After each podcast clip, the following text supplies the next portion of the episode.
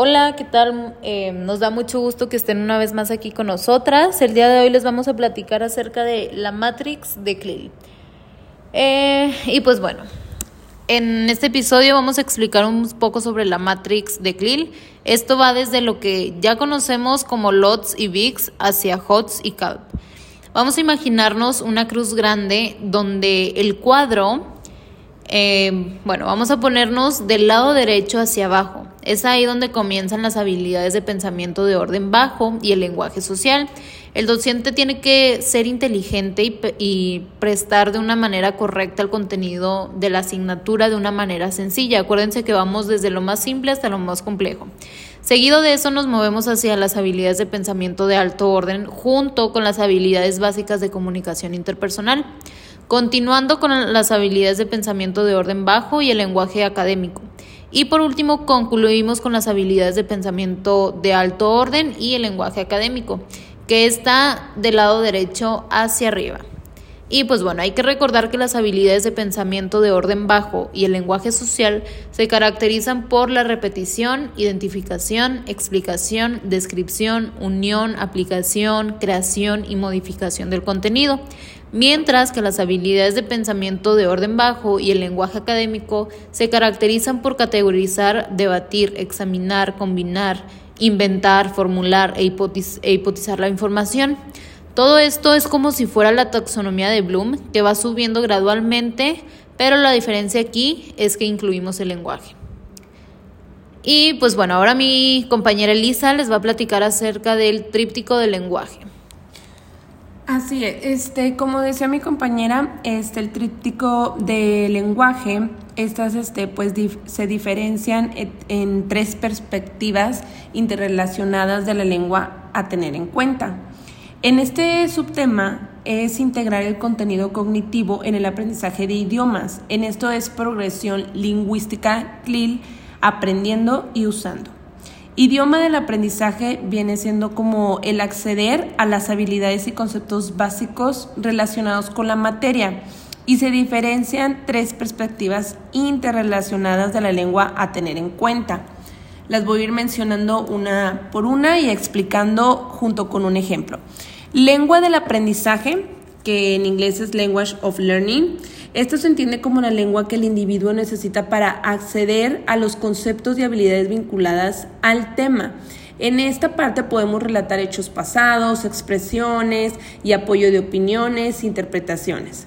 Esto viene siendo que el idioma, idioma para aprender, operar en un entorno de idioma extranjero. En este punto, recuerdo que en mi planeación, que pues como ya lo había mencionado, fueron los tipos de triángulos en este caso me enfoqué solo en dos, entonces tuve que poner que los alumnos entendieran que la figura de un triángulo no es una simple figura y tiene muchas partes que hay que saber. Por ejemplo, pues los vértices, los ángulos, la base, la altitud, los grados, el área, el perímetro, etc. Esto los ayuda a que puedan integrarse más al tema. Bueno, ya señalando con lo que es lengua del aprendizaje, ahora nos vamos a ir con lengua para el aprendizaje, que es aquella que el alumno necesita para trabajar en un contexto de lengua extranjera y que por lo tanto se, será clave para que tenga lugar el, aprendizaje. El desarrollo, aquí bueno, se desarrollan habilidades y destrezas básicas como el trabajo cooperativo o el pensamiento crítico, que estas pues sabemos que son esenciales para lograr un aprendizaje de calidad.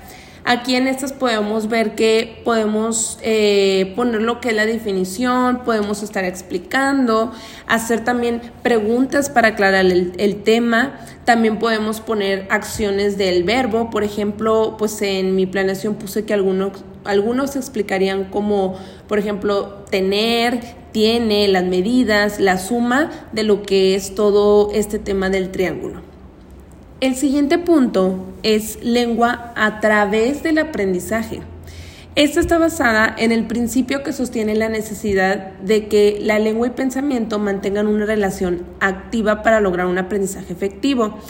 Aquí podemos, eh, podemos meter lo que, lo que ellos puedan describir acciones, resuelvan problemas, puedan analizar eh, problemas y también dar soluciones a ellos.